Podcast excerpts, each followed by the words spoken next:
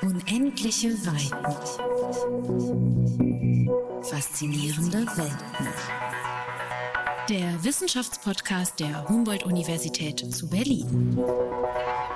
Tomaten und Möhren zu essen, die man selbst gezogen hat, im eigenen Hinterhof oder auf der Brache im Kiez, ist ein weltweiter Trend. An der Humboldt-Universität befasst sich eine ganze Forschungsgruppe mit dem Phänomen der urbanen Gartenbewegung.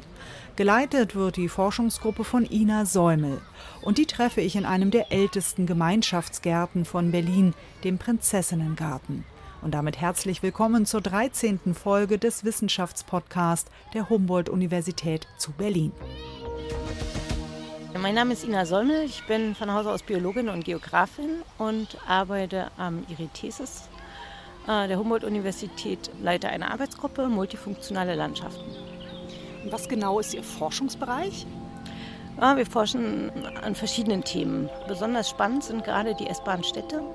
Da geht es um multifunktionale Nutzung von Stadtgrün im Sinne, dass alle Leute sich da wohlfühlen, mitmachen können, selbst Hand anlegen, was co-kreieren können, ihre Stadt selber bauen und das nicht in Selbstausbeutung machen, sondern auch noch ja, davon gut leben können.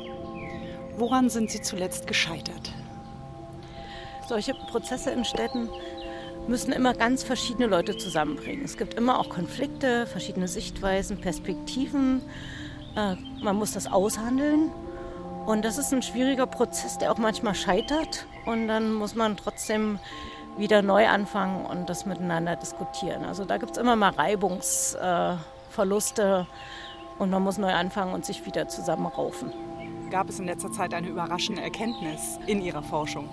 Na, wir sind ja jetzt auch mit Corona äh, beschäftigt als Forschende. Wir arbeiten sehr viel mit Stadtverwaltungen zusammen. Die haben noch schärfere Regeln, äh, sodass wir so ein bisschen im Schock waren, ein, zwei Wochen, wie geht das jetzt mit unserem Projekt weiter? Wir sind ja ein internationales Projekt, wir reisen viel. Das ist jetzt erstmal nicht möglich. Wie machen wir das? Und hatten dann so auch ein bisschen Angst, dass das alles so ein bisschen scheitert daran. Weil Projekte sind ja immer für bestimmte Zeiträume finanziert. Und interessanterweise gibt es da zwei Tendenzen in unseren Pilotprojekten und Living Labs, lebenden Laboren. Es gibt welche, die jetzt besonders aktiv daran arbeiten und gerade durch Corona sich nochmal motiviert sehen, daran zu arbeiten. Und es gibt ähm, Projekte, die jetzt sagen, okay, wir machen jetzt erstmal ein bisschen langsamer, wir treffen uns schon noch ab und zu virtuell, aber wir fangen dann wieder an, wenn Corona vorbei ist. Und das ist schwierig, wenn man nicht weiß, wann es vorbei ist und was kommt morgen. Das Projekt arbeitet interdisziplinär. Über 30 Partner hat Ina Säumel zusammengebracht. Wissenschaftsinstitutionen und NGOs, mittelständische Unternehmen und Städte wie Havanna, Montevideo, Oslo und Rotterdam. Rotterdam gilt in Europa als eine der Vorreiterinnen in Sachen essbare Stadt. Das Forschungsprojekt, was ja auch EU finanziert ist, nennt sich Essbare Stadt. Was ist das, eine essbare Stadt? Also eine essbare Stadt versucht sich zumindest zum Teil selbst zu ernähren. Also zu einem bestimmten Prozentsatz natürlich. Beziehungsweise die Nahrungsmittel für die Stadt nicht aus überall in der Welt zusammenzuholen, sondern aus der näheren Umgebung und auch durchaus anzubauen vor Ort.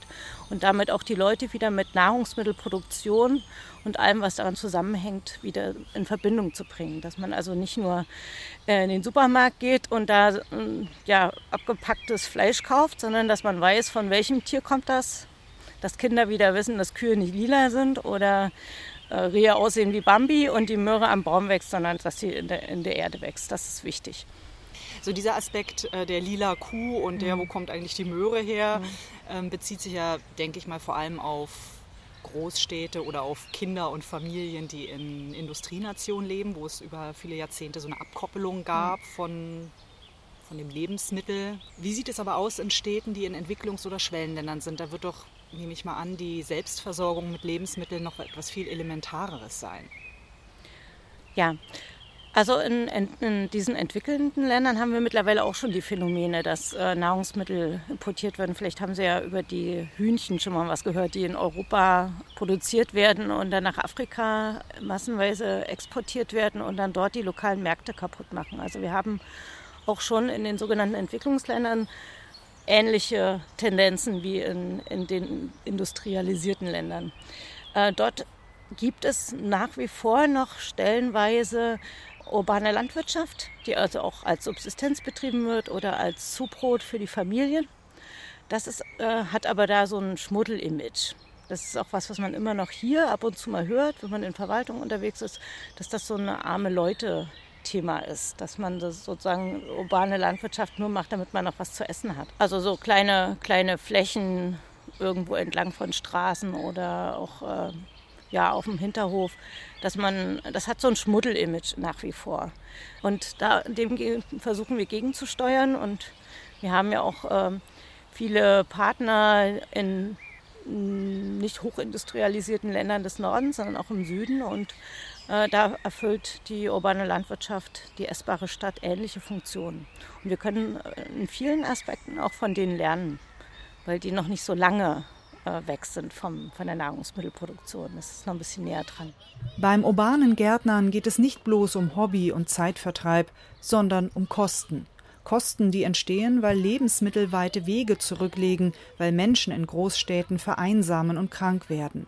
Stadtgärten auf ungenutzten Flächen sind multifunktional, sagt Ina Säumel. Man hat in den großen Städten immer diese großen äh, Discountermärkte. Ne? Und die Sachen äh, werden doch mehrheitlich, vor allen Dingen die preiswerten Sachen, nicht regional produziert, sondern haben lange Transportwege hinter sich. Und damit äh, diese Transportwege zu ver verkürzen, haben wir natürlich auch positive Effekte auf die Umwelt. Ne? Wir haben weniger Food Miles, nennt man das. Also die Nahrungsmittel werden weniger weit transportiert. Der ökologische Fußabdruck der Stadt wird geringer. Wir sparen Energie, wir sparen äh, Transporte, wir haben weniger Luftverschmutzung zum Beispiel, ganz wichtig in der Stadt. Und in der Regel sind solche Gärten oder ja, landwirtschaftlich genutzten Flächen auch noch biodiversitätsfreundlich. Also man hat, äh, ja, es ist wie so ein kleines Biotop, was anders ist als die, die Straße oder der äh, asphaltierte Hinterhof. Also es ist ein, ein äh, bereicherndes Element für die Stadt. Betrifft das denn, wenn wir jetzt eine Stadt äh, in einem Schwellenland oder einem Entwicklungsland uns anschauen und eine Stadt wie Berlin, Hamburg oder Oslo, hat diese essbare Stadt in beiden Fällen dieselbe Funktion oder gibt es da noch Unterschiede, außer dass ich mir mit regionalem, frischem Essen meinen Speiseplan aufhübsche? Also das regionale Essen spielt ehrlich gesagt in den Industrieländern noch nicht so in der Masse eine Rolle. Das ist eher was, was wir in den sogenannten sich entwickelnden Ländern haben oder so Länder, die in einer Sondersituation sind wie Havanna, also Kuba. Da ist eben ganz wichtig, sich lokal zu ernähren. In den anderen Beispielen, Berlin, Oslo, Rotterdam, hat das viel mehr soziale Funktionen auch dass man sich die Stadt aneignet, dass man sie selbst gestaltet, dass man sich wieder trifft, dass man etwas gemeinsam mit den Nachbarn macht. Und äh, ganz wichtig sind noch die Gesundheitseffekte, die man beachten sollte. Man arbeitet in der freien Natur, man gestaltet etwas selber, das macht unheimlich glücklich und erhöht das Wohlbefinden. Dass es bei urbaner Gartenwirtschaft um sehr viel mehr geht als darum, Großstädtern ihr Gärtnerhobby zu ermöglichen, hat mittlerweile auch die Politik verstanden. Vor zehn Jahren hat Ina Säumel Stadt- und Kommunalpolitiker noch erklären müssen, was Ökosystemdienstleistungen sind und warum die Nutzung von Trinkwasser und Luft auf Dauer nicht gratis ist.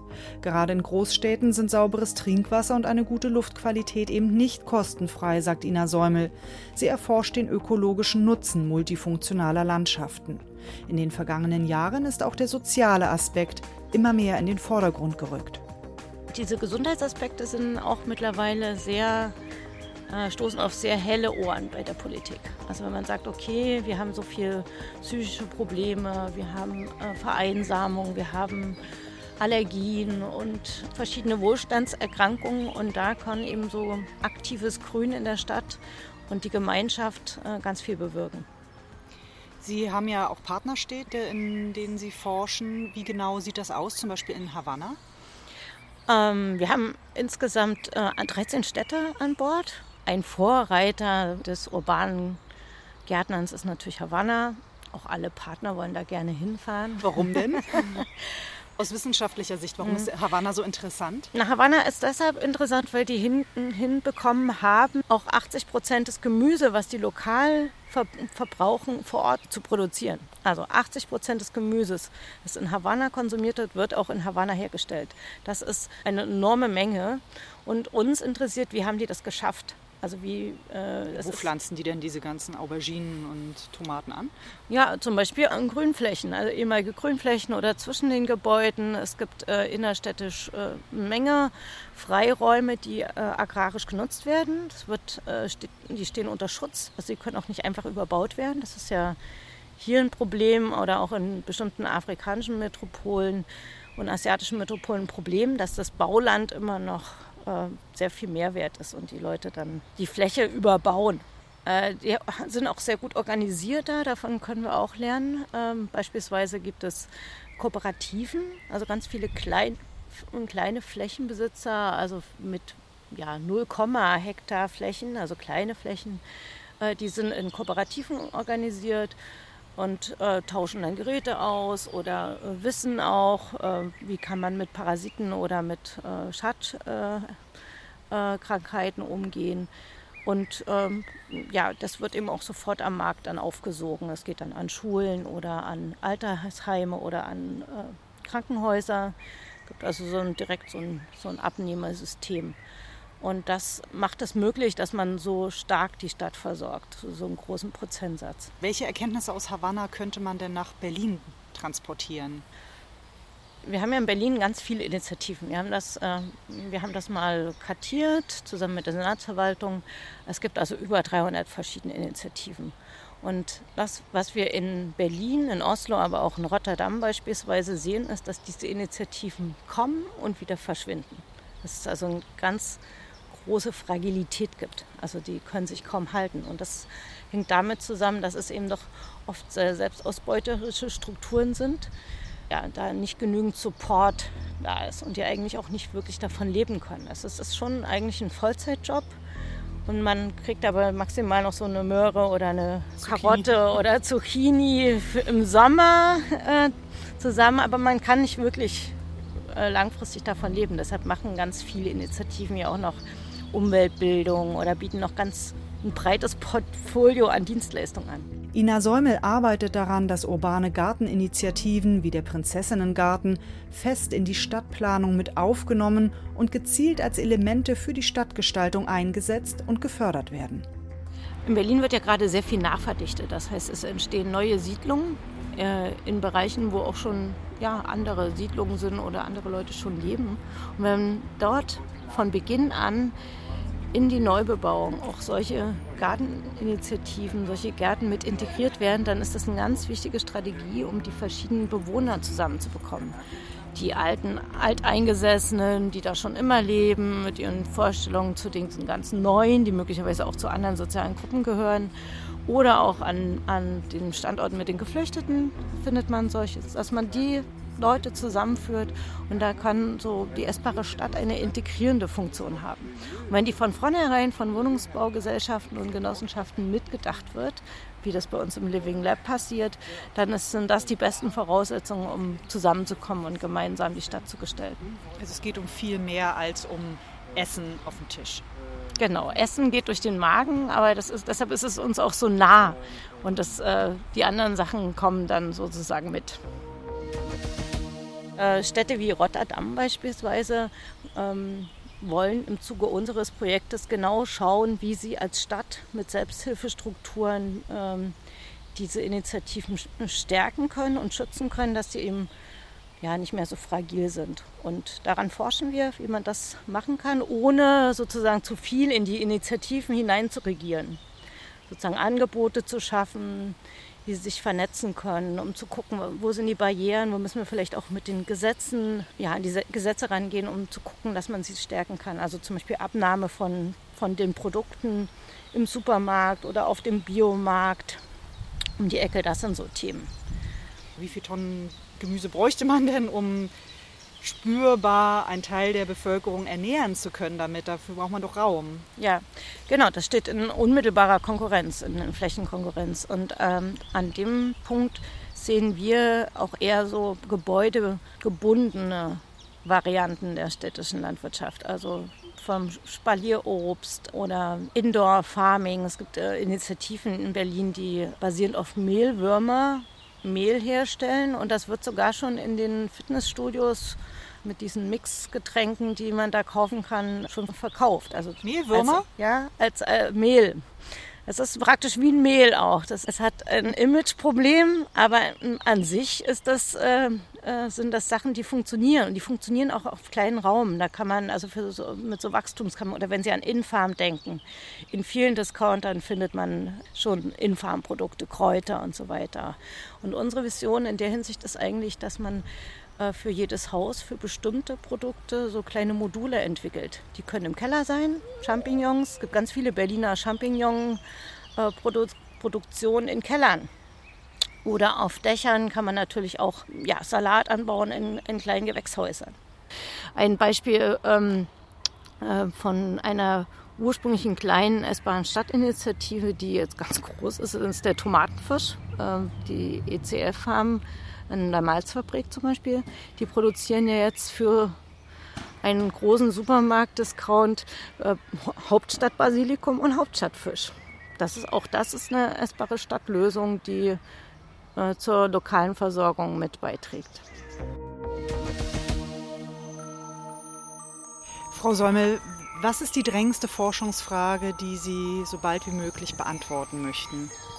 Wie, wie man wirklich äh, demokratisch ko-kreiert, ohne so hinter so Pseudoprozessen zu bleiben, dass man abstimmt und die Mehrheit entscheidet, sondern dass man versucht, alle ins, ins Boot zu holen. Und dass das funktioniert, ohne viel Zeit zu verlieren. So ein Miteinander. Ich glaube, das ist, wie man das stützen kann. Das ist wirklich äh, ein schwieriger Prozess. Und wie man es hinbekommt, dass Leute immer die Perspektiven wechseln. Also dass die Stadtverwaltung sich die Brille aufsetzt von so einer Gärtnerinitiative oder das kleine SMI, also das KMU, das kleine mittelständische Unternehmen, was Pilze anbaut in der Stadt, in, in irgendwelchen Kellern, dass das dann die Brille aufsetzt äh, vom, vom Markt, der vielleicht die Pilze verkauft. Also dass man die Leute alle an einen Tisch bekommt. Und bei der Bevölkerung, bei uns allen sozusagen, ähm, da wirklich dieses äh, nochmal verantwortungsvollere, der nochmal verantwortungsvollere Umgang mit Nahrungsmitteln. Das ist auch nochmal ein wichtiges Thema. Wie man das hinkriegt, dass die Leute wirklich das mit gutem Gewissen und konsequent durchhalten. Vielen Dank für das Gespräch. Bitte, gerne. Unendliche Weiten. Faszinierende Welt. Der Wissenschaftspodcast der Humboldt-Universität zu Berlin. Alle vier Wochen neu.